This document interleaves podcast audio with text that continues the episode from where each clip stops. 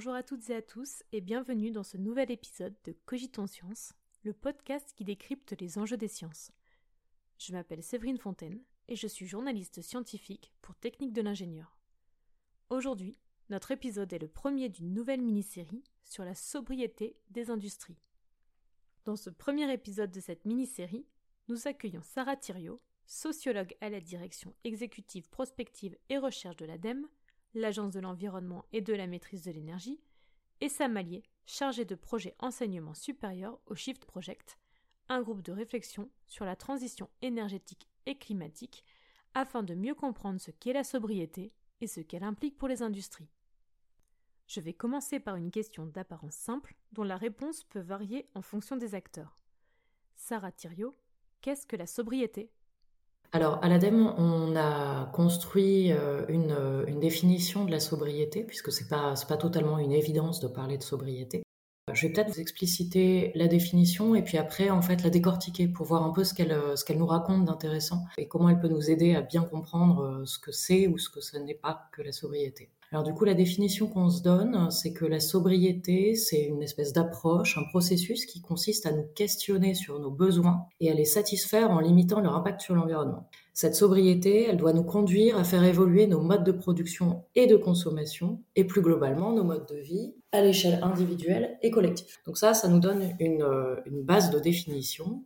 Euh, elle est un petit peu longue, euh, d'où l'intérêt de, revenir un peu dessus sur quelques dimensions majeures qui, qui me semblent à retenir sur cette définition. Alors d'abord, dans cette définition de la sobriété, il y a la notion de besoin. Cette logique de questionner le besoin, ça montre bien la distinction avec les approches d'efficacité. On oppose souvent un peu efficacité énergétique et sobriété. On va, on va chercher à questionner ce qu'on pourrait réduire. Pour vous donner un exemple euh, très simple de la distinction entre efficacité et sobriété, on peut prendre un petit exemple du quotidien. Acheter un lave-linge qui a une étiquette énergie qui va être classée A ou B, c'est de l'efficacité énergétique, c'est-à-dire que on va avoir un même service rendu, autrement dit un dispositif technique qui va tourner et nous permettre d'avoir du linge sec. Euh, mais ce avec une moindre dépense énergétique. Ça, c'est l'option efficacité énergétique. L'autre option, euh, c'est celle de ne pas choisir de ne pas acheter un lave-linge, mais acheter plutôt un étendoir à linge. Et là, on va être dans la sobriété.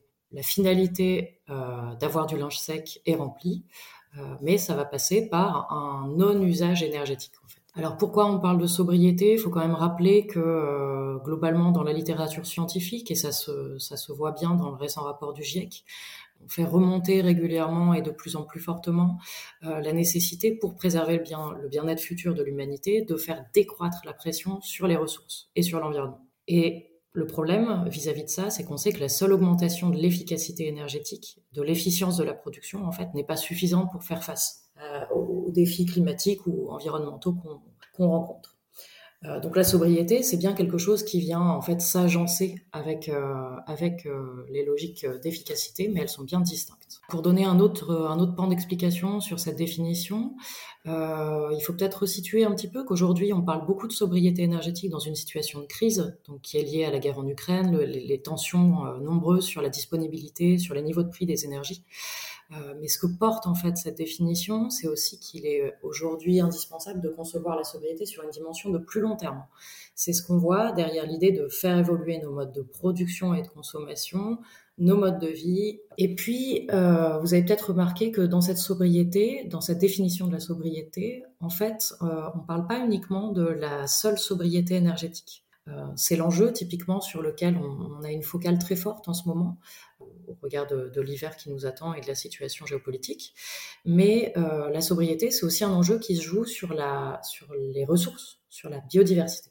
Et puis enfin, le dernier et quatrième élément euh, sur cette définition qui, importe pour nous euh, très fortement du côté de l'ADEME, c'est que cette sobriété, il ne s'agit pas uniquement d'une sobriété qui serait celle d'un individu d'une collection d'individus. Cette sobriété, elle doit être portée collectivement, elle doit être organisée. Elle doit toucher la consommation et la production. Elle doit toucher l'État, les entreprises, les organisations publiques, privées, comme les ménages. Alors du côté, du côté des industries, qu'est-ce que cela veut dire? Euh, Ça va impliquer en fait des transformations qui peuvent être assez profondes. Aujourd'hui, on a un accent qui est mis euh, sur une réduction euh, pour faire face de manière temporaire des usages et des consommations énergétiques. On est aussi notamment du coup sur une dimension qui est plutôt de la chasse au gaspillage, de l'optimisation un peu serrée de nos dépenses. Mais on peut imaginer, en fait, dans une logique de sobriété plus, plus systémique, en fait, qui, s'installerait progressivement, euh, on peut imaginer tout un tas de, de, changements, d'évolutions, afin d'être euh, dans une situation de réduction de la demande euh, en énergie et en ressources.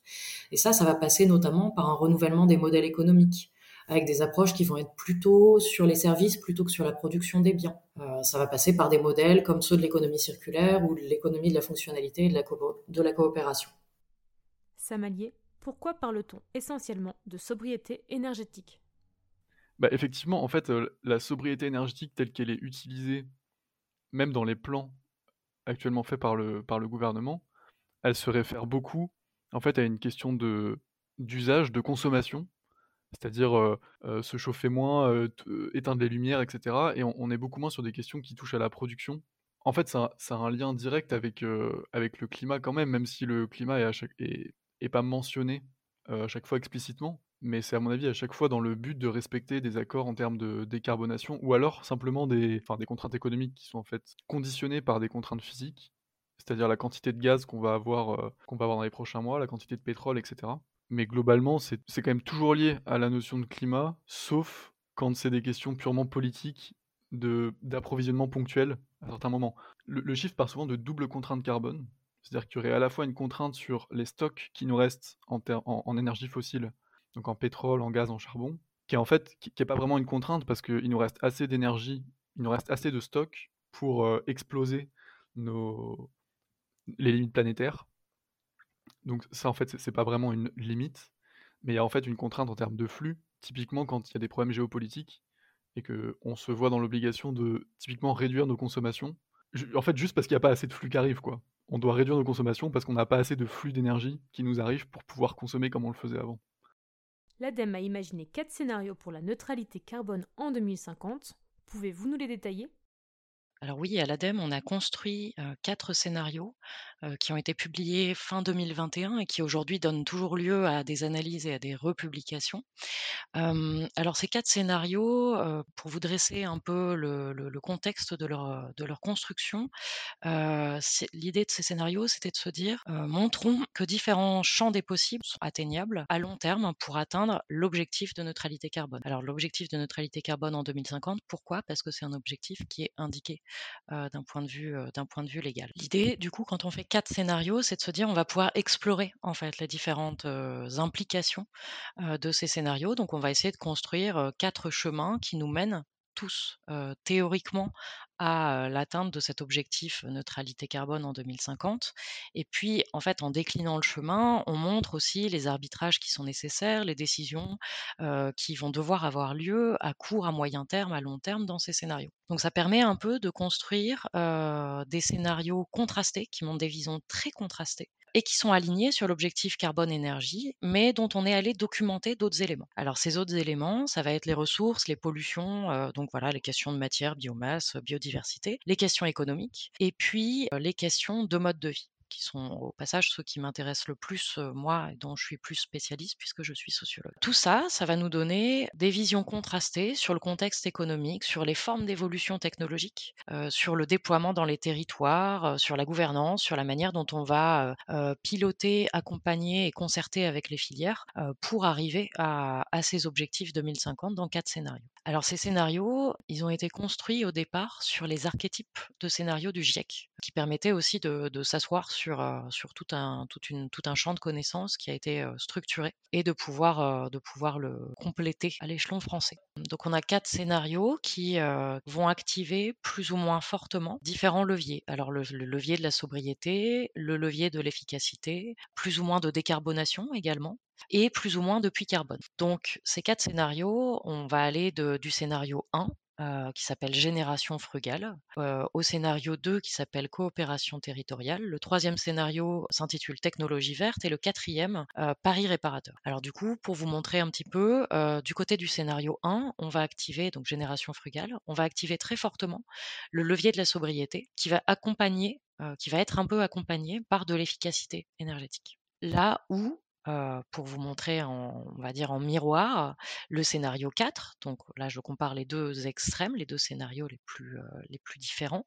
Le scénario 4, Paris réparateur, ne convie pas le levier de la sobriété, mais convie très fortement les énergies décarbonées, les puits carbone et un petit peu d'efficacité énergétique. Alors dans ces scénarios-là, on, va en fait faire bouger tout un tas de tout un tas de facteurs, tout un tas de mécanismes. Et donc on va avoir à la fois sur l'aménagement des formes d'aménagement qui sont très diverses. si je prends le scénario 2, le scénario qui, s'intitule coopération territoriale, on va avoir une coopération entre des territoires qui sont plus rééquilibrés, avec un redéploiement des villes moyennes et des, des petites villes. Là où dans le scénario 3, c'est un scénario des métropoles majoritairement. Et le scénario 4 représente un scénario d'un vaste étalement urbain globalisé. Donc ça, c'est sur les dimensions d'aménagement. On a aussi des dimensions autour de la gouvernance. Par exemple, on va avoir le scénario 2, coopération territoriale, qui va être organisé autour d'une gouvernance très ouverte, afin de pouvoir faire participer notamment les citoyens, mais aussi les acteurs économiques, sociaux, etc. là où le scénario 3 va être davantage un scénario vertical, plus national. Et enfin, le scénario 4, Paris réparateur, notamment parce qu'il convie des technologies, par exemple de captage du CO2 dans l'air, etc. En fait, suppose d'avoir une gouvernance qui est d'ordre plus international. Voilà un peu sur des, sur, sur des aspects un peu généraux, systémiques. Après, si on rentre un petit peu dans, les, dans des pratiques sociales, dans les modes de vie, dans les modes de vie, on va avoir un scénario 1 et un scénario 2 qui, qui sont plutôt sur une logique de relocalisation, de ce qu'on peut appeler aussi parfois la démobilité, ou une mobilité qui soit plus maîtrisée dans le scénario 2 donc on a un petit peu un retour au local, y compris en fait dans la dimension de, l'écosystème industriel. L'idée c'est aussi de pouvoir relocaliser un certain nombre d'industries, de réduire les chaînes en ayant des chaînes de, la production aux consommateurs qui soient plus courtes et, plus courtes aussi dans l'espace. Là où typiquement sur le scénario 3 et le scénario 4 vont encore conserver une forte place accordée à la mobilité individuelle électrique via une voiture électrique notamment en l'occurrence pour le scénario 4 des voitures autonomes. Et puis, si je vous prends aussi un autre exemple qui peut être un peu parlant sur le point de vue de l'alimentation, dans le cadre du scénario 1, on va avoir une alimentation, on va avoir trois fois, moins de viande dans l'alimentation. Dans le scénario 1 et le scénario 2, il y a une plus grande prévalence de l'agriculture bio, par exemple. Là où, dans le scénario 3, dans le scénario 4, on, laisse la part, la part belle aussi à la possibilité d'avoir des produits qui viennent de l'étranger en plus grande quantité, voire pour le scénario 4, de la production, de, la production de, protéines, par exemple, en laboratoire. Donc ça vous donne un peu des, ça vous donne un petit peu des, un éventail de ce qui peut bouger sur les quatre scénarios. Et ce qui est intéressant en fait, c'est que ce qu'on montre dans cet exercice de quatre scénarios, c'est qu'en fait chaque scénario est construit extrêmement différemment. Ce que je vous disais, ils sont très contrastés, mais on n'a pas un scénario qui a moins de défis qu'un autre. C'est-à-dire qu'en fait, chacun a un niveau spécifique de défi. pour le scénario 4, il va s'agir de réussir à, vraiment développer les innovations technologiques d'ampleur qui, à ce stade, sont plutôt considérées comme peu matures, et ce, de manière à ne pas changer notre rapport à la consommation. Donc le défi, il est très clairement autour de l'innovation technologique et, d'où le fait qu'il s'appelle le pari réparateur. Là où, typiquement, dans le, scénario 2, on va être sur un enjeu de... Un, vrai défi de mettre en place une évolution qui soit concertée, qui soit aussi répartie sur les différents territoires et qui permette en même temps de transformer notre rapport à la consommation et donc de fait notre rapport à la production. Le Shift Project propose quant à lui un plan de transformation de l'économie française. De quoi s'agit-il? La question posée par le plan du Shift, c'est quelle est la trajectoire possible de l'économie française pour respecter une baisse des émissions planétaires de 5% par an, tout en assurant les besoins vitaux de la population? Et du coup, pour dessiner ces trajectoires probables, le Shift est prudent sur les hypothèses qu'il prend, notamment en termes de rupture technologique, c'est-à-dire notamment en termes de technophilie. Et ça amène tout de suite à considérer que la technologie à elle seule ne nous sauvera pas, et donc qu'on doit en passer par la sobriété. Dans le cadre de ce plan, la question posée pour l'industrie, c'est peut-on décarboner l'industrie française sans la saborder? Du coup, le chiffre part du constat que l'industrie, elle représente 20% des, émissions de gaz à effet de serre, dont l'industrie lourde concentre 75% des émissions, et du coup, le premier levier pour décarboner cette industrie, c'est l'amélioration continue des procédés, qui doit en fait continuer dans sa lancée, mais qui va à un moment plafonner. C'est-à-dire qu'on arrive à un plafond d'optimisation et d'amélioration. Donc ça, il faut qu'on compte dessus, mais on ne peut pas compter que là-dessus. Le deuxième levier, c'est les ruptures technologiques, typiquement le euh, recyclage des plastiques, les bétons décarbonés et beaucoup de procédés à base d'hydrogène.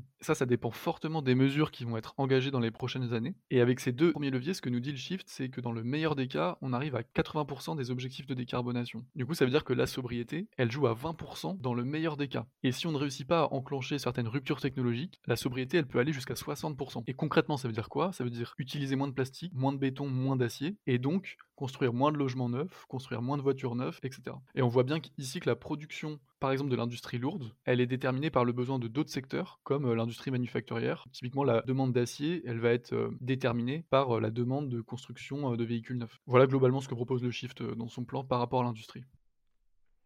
En fonction du niveau de sobriété, est-ce que cela suppose que les secteurs industriels ne seront pas impactés de la même façon? Oui, alors c'est vrai que ce qu'il faut savoir aussi, autour de la sobriété, c'est ce qui est intéressant justement dans l'exercice de prospective tel qu'on l'a pratiqué là à l'ADEME, c'est qu'en fait la sobriété, n'a pas été nécessairement dans nos logiciels, dans nos manières de penser depuis des décennies, nos manières de penser le futur et les solutions de la transition écologique. La sobriété n'était pas nécessairement, une pensée fortement développée. Alors là, on voit qu'aujourd'hui, elle se construit très fortement dans les milieux scientifiques, dans les milieux politiques ce qui est vraiment intéressant dans cet exercice de prospectif, c'est qu'on a pu voir, à, mesure en fait qu'on construit un scénario prospectif, on va pouvoir tirer tout un tas d'enjeux à mesure qu'on construit les interdépendances entre les secteurs, leurs dépenses, leurs sollicitations en ressources, etc. Et ce qu'on voit par exemple, c'est que la sobriété de fait ne va pas s'appliquer de manière équivalente sur tous les secteurs. Alors déjà, il faut être très très clair, tous ces scénarios, qu'on soit dans un scénario sobre ou dans un scénario efficace, il y a de fait un enjeu de soutenir, accompagner, structurer les transitions des filières donc les transitions des industries. Ce soutien, on va dire ce rôle de, régulateur et de soutien qu'a notamment l'État vis-à-vis des, filières économiques, il va être a priori de nature diverse, sachant que l'industrie agroalimentaire a des problématiques qui sont tout autres que celles de l'industrie automobile. Alors de fait, ça ne va pas toucher de la même manière l'agroalimentaire et l'automobile. Si on prend le cas de l'automobile, par exemple, on peut se dire que ce qu'on voit aujourd'hui, ce, qui est, ce qui est régulièrement cité pour la transition écologique, c'est la question de l'électrification de la voiture individuelle. Mais en fait, si on réfléchit sur une logique de sobriété, on a tout un tas d'autres solutions que l'électrification de la voiture. Alors, il ne s'agit pas de dire que ces solutions vont remplacer complètement la logique de l'électrification, mais plutôt qu'en fait, elles vont venir s'agencer avec l'électrification. Je m'explique un peu pour des trajets très courts, typiquement, les scénarios 1 et 2, en fait, vont privilégier très fortement des mobilités actives. Donc, mobilité active, on va parler de, marche à pied ou on va parler de vélo. On peut aussi imaginer qu'il y ait tout un déploiement d'autres formes, en fait, de, mobilité. Typiquement, on voit aujourd'hui, et c'est c'est une hypothèse qui est soutenue, il me semble, dans le scénario 2, on voit aujourd'hui qu'il y aurait tout un intérêt à développer un ensemble de gammes qui s'appellerait des véhicules intermédiaires et qui serait en fait un, un, intermédiaire entre la voiture qu'on connaît aujourd'hui, qui a souvent, cinq places, pour aller vers des mobilités qui seraient plus légères, plus ajustées en fait à la nécessité du quotidien. La plupart du temps, au quotidien, on n'a pas besoin d'une voiture qui ait 400 km d'autonomie ni 200 km d'autonomie. Pour tout un tas de petits, de petits trajets du quotidien, en fait, une très petite autonomie est possible. De la même manière que pour tout un tas de trajets du quotidien, un vélo électrique ou un dispositif de mobilité un peu intermédiaire entre un vélo et une voiture peuvent permettre en fait de faire ces transports-là. Est-ce que certains secteurs pourraient être transformés, voire disparaître? C'est évident qu'il y a des secteurs qui devront fermer tout ou partie de leurs activités, d'autres qui devront les adapter avec, euh, avec des réorientations, des reconversions, notamment en termes d'emploi simplement, mais aussi d'infrastructures. Euh, par exemple, qu'est-ce qu'on fait de ce qui reste d'une raffinerie, de cheminées qui font 40 mètres de haut, qu'est-ce qu'on peut en faire, qu'est-ce qui est envisageable, ce genre d'infrastructure qui va rester, ou est-ce qu'on peut les démanteler simplement, réutiliser les matériaux, autre chose? Et en fait, du coup, il y a aussi des secteurs qui vont euh, voir le jour, qui vont ouvrir. Là, on peut parler en termes d'ingénierie pour, pour, faire directement le lien avec euh, les ingénieurs et, les techniques à disposition des ingénieurs. C'est il y a les ingénieries de la fermeture, on peut appeler ça, c'est-à-dire de comment on organise, on planifie, et comment on enquête aussi sur ce qui doit être fermé. Et du coup, comment on ferme ces choses-là? Donc, ingénierie de la fermeture, c'est comment on ferme des technologies ou des systèmes qui sont insoutenables et qui sont pas désirés. Alors là, il y a une question centrale, c'est pas désiré par qui? Bon, il y a un consensus sur, euh, en tout cas sur certains des acteurs qui proposent ce genre de plan, c'est de dire on doit décider de ça collectivement. Ça doit être géré probablement par un organe, euh, par une entité un peu centralisée, parce que c'est des décisions euh, là d'un point de vue pragmatique qui touchent toute l'industrie et qui sont d'un niveau national, mais qui doivent être gérées démocratiquement. C'est-à-dire qu'on doit décider collectivement de ce qu'on ferme, ce qu'on ouvre, ce qu'on reconvertit. Et c'est l'exemple des conventions citoyennes typiquement. Et voilà, donc ingénierie de la fermeture, fermer les technologies, les systèmes qui sont insoutenables et non désirés. Donc insoutenables, c'est qui ne respectent pas les limites planétaires. En tout cas, qui, qui nous font aller au-delà des limites. Typiquement des centrales à charbon, des euh, gigamines à ciel ouvert, euh, des SUV, qui soient électriques ou pas d'ailleurs, les jets privés. voilà, toutes sortes de... Ça, c'est des exemples sur lesquels il va falloir statuer collectivement. Je dis pas que c'est ça qu'il faut fermer, mais c'est des exemples qui peuvent amener assez vite à un consensus. Donc là, c'est des choses qu'il va falloir fermer, mais surtout, ce qu'on peut fermer et ce que nous expliquent ces auteurs, c'est on peut fermer des imaginaires, c'est-à-dire des choses qui d'avance on sait qu'elles ne seront pas compatibles avec des conditions d'habitabilité de la Terre. Typiquement, euh, la, 6G, la 7G. Euh, peut-être que d'avance, on sait que déployer à grande échelle, comme c'est déjà prévu, euh, ce ne sera pas compatible. en fait, ça, c'est une forme de sobriété.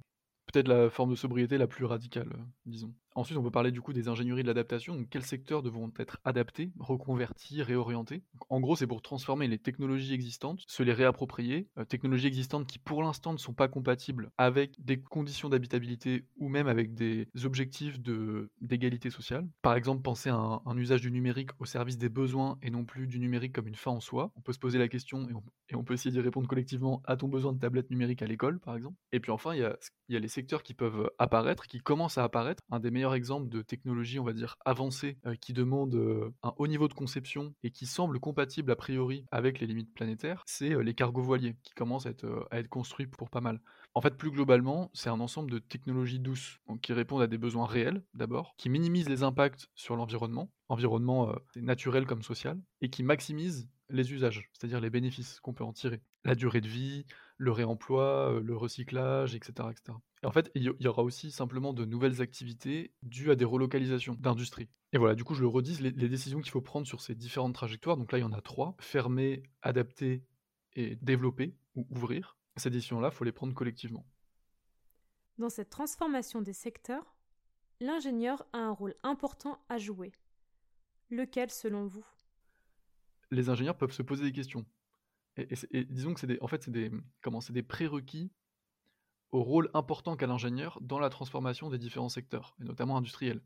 Le premier, c'est se poser des questions sur son héritage culturel, scientifique, sur son rôle social, son rôle politique, et surtout son rôle par rapport aux enjeux socio-écologiques.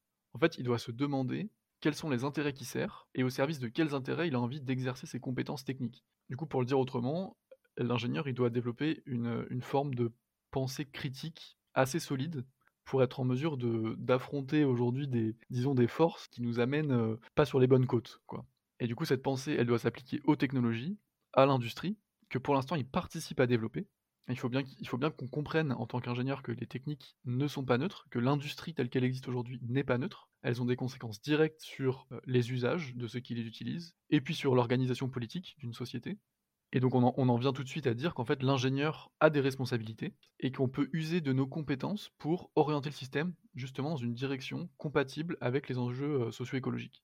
Et deux derniers points pour euh, finir là-dessus. L'ingénieur, il peut comment lui-même faire preuve de sobriété en décidant de ne pas faire, c'est-à-dire par exemple de ne pas travailler pour des secteurs qui ne le passionnent pas de prime abord et qui sont destinés à fermer pour certains.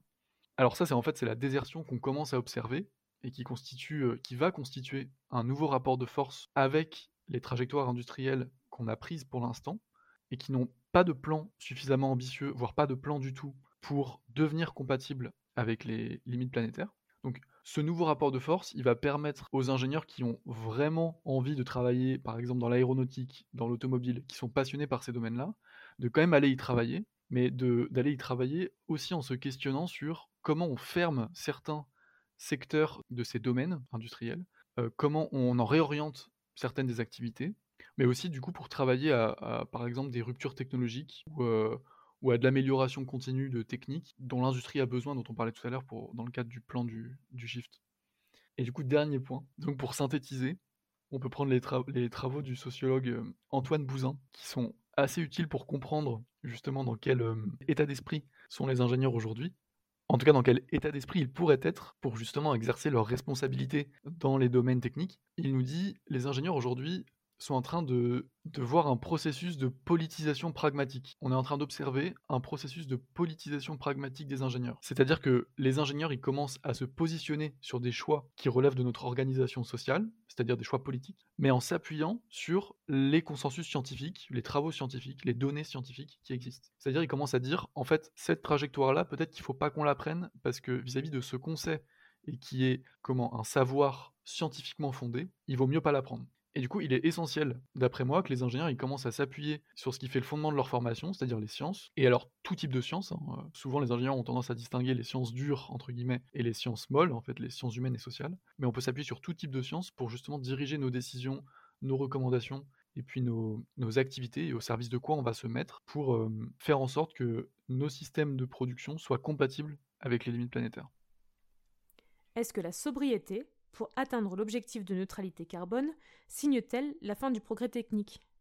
L'idée de fin du progrès technique, c'est un peu euh, tout un imaginaire un peu apocalyptique derrière ça, euh, notamment parce que le progrès technique, ça a été euh, écrit dans notre histoire comme étant le formidable moteur du développement de nos sociétés occidentales, ce qui, ce qui est bien le cas en effet, mais je pense qu'il faut un peu remettre les choses à leur place. Et justement, là encore, on voit bien quand on voit tous les scénarios qu'il ne s'agit pas du tout de bannir le progrès technique, de bannir l'innovation, bien au contraire, et on voit bien que là, on a un scénario, le scénario 4, qui est parti particulièrement technophile. c'est pas juste du progrès technique, c'est du progrès, c'est aussi beaucoup de mobilisation du numérique, c'est beaucoup de, c'est beaucoup de robotisation. C'est quand même une certaine forme hein, de progrès technique. Les développements techniques seront de nature très différente selon les choix qu'on prend. Et ces choix-là, c'est des choix industriels, évidemment, c'est des choix économiques, évidemment, aussi, mais c'est aussi des choix de société. Et du coup, ça conduit quand même à poser quelques questions sur la place de la technique. Typiquement, je vais revenir là encore sur, sur l'étude qu'on a fait avec, avec des citoyens et des citoyennes sur ces scénarios. Puisque de fait, hein, la question qui se pose souvent, c'est est-ce que la sobriété, est-ce que c'est désirable, est-ce que c'est faisable, est-ce que c'est acceptable? Et donc on a, on a travaillé avec les citoyens et les citoyennes pour comprendre un petit peu ça. Et finalement, ce qu'on voit, c'est que dans leur réaction face à ces quatre scénarios, on voit bien que la question du progrès technique, c'est pas du tout une question neutre pour eux. Par exemple, le développement technique tel qu'il est proposé dans le scénario 4, il fait l'objet d'une certaine méfiance de la part des citoyens et des citoyennes qu'on a interviewés.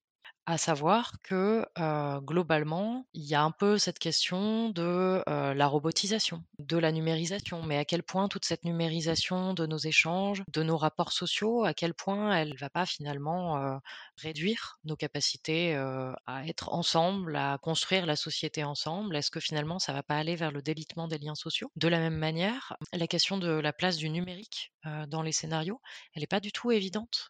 c'est pas c'est pas non plus des, des questions qui sont posées de manière neutre en fait par les citoyens. Eux, ils voient aussi dans le numérique la question de la marchandisation de leurs données potentiellement, la question de la gouvernance de ces données-là. Donc ça, ça permet juste de faire un petit pas de côté et de se rappeler que la technique, la technologie, ne sont pas non plus des éléments totalement neutres et sont pas non plus des, éléments qui, se déploient tout seuls sans, intérêt et sans avoir une lecture de la part du, reste de la société, en l'occurrence les citoyens et les citoyennes. Alors, une, autre manière de répondre aussi, de prendre un peu cette question de quid du progrès technique face aux objectifs de neutralité carbone, c'est de voir qu'en fait, ces objectifs, ils s'atteignent avec différents types de solutions. Et ces solutions-là, en fait, elles réduisent pas non plus le progrès technique, y compris dans le scénario génération frugale, le scénario 1. C'est pas un scénario qui, euh, qui fasse se dérouler sans innovation. De fait, on a un développement euh, typiquement euh, des low-tech, des nouvelles formes de véhicules intermédiaires. On a sans doute beaucoup de services qui émergent, donc beaucoup d'innovations de services, beaucoup d'innovations en fait qui vont supposer en fait de, de transformer un peu le, la, position des entreprises. Ça me fait penser aux questions d'économie de, de la fonctionnalité et de la coopération, où on se positionne non plus sur de la production de biens, mais, mais plutôt sur la production de services ou sur une logique de, sortir un peu d'une production en volume pour aller plutôt sur une production qui, qui a une valeur ajoutée via la qualité qui est produite. Donc ce fameux, ce fameux slogan d'une certaine manière du moins mais mieux. Merci à toutes et à tous d'avoir écouté cet épisode de notre podcast Cogitons Science. Un grand merci à nos invités Sarah Thiriot et Sam. Vous retrouverez toutes les ressources citées dans la description de cet épisode ou sur la page web du magazine d'actualité Technique de l'ingénieur. Cogitons Science est un podcast produit par Technique de l'ingénieur. Le générique a été créé par Pierre Ginon. Et pour ne rater aucun épisode, abonnez-vous dès maintenant sur votre plateforme d'écoute préférée. Cogitons Science revient en mars avec un nouvel épisode. À bientôt!